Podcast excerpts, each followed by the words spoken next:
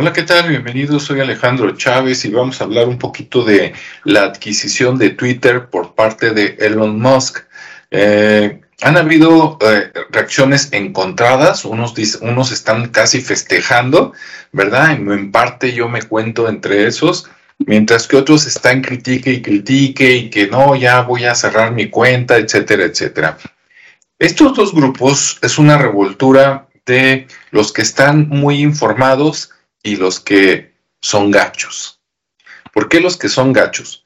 Muchos de los que están en contra, no todos, de que, de que te dicen no, le va a pasar lo peor, etcétera, etcétera.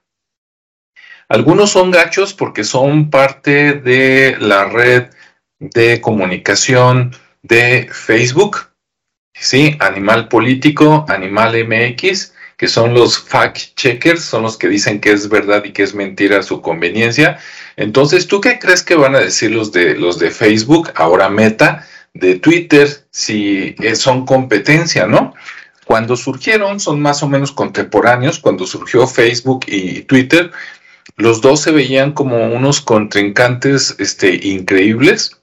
Desgraciadamente, al paso del tiempo, Facebook hizo muchas innovaciones y bueno, digamos que se apoderó, ¿no? Se hizo el rey de su nicho, mientras que a Twitter no evolucionó con la misma velocidad y le empezó a llegar la competencia.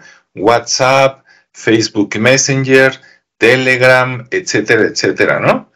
Entonces, en estos momentos, ya sea que te guste o que no te guste Elon Musk, yo creo que esta adquisición es lo mejor que le pudo pasar a Twitter porque va de picada, ¿no?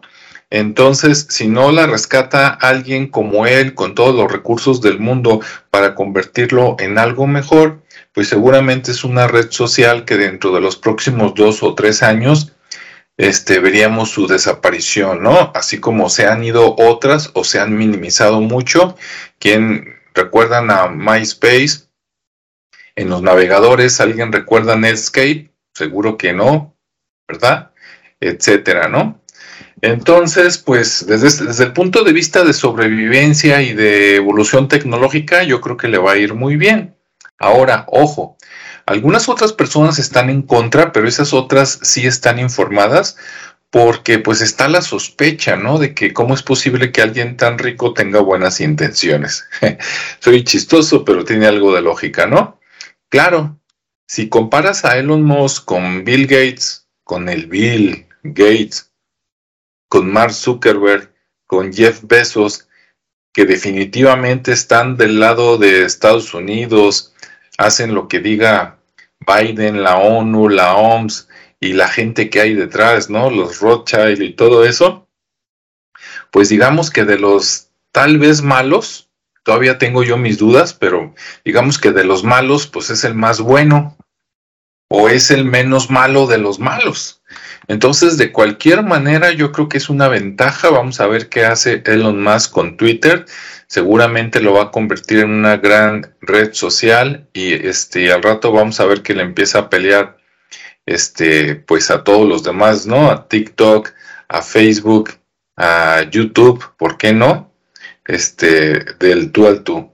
Eh, van, van a ver que esto lo vamos a ver en menos de un año, porque bueno, pues todo lo que toca Elon Musk lo transforma y lo transforma de manera rápida. Entonces, bueno, pues de momento yo creo que sí hay que, hay que aplaudir eso. Ya veremos el futuro que nos trae, ¿verdad? Si fue para bien o para mal, tanto de la empresa como de la humanidad, de la libertad de expresión o de la censura. Vamos a ver qué pasa. Vamos a estar muy pendientes. Y bueno, pues que tengas buen día, buena tarde, buena noche. Nos vemos y escuchamos en el siguiente espacio. Hasta luego.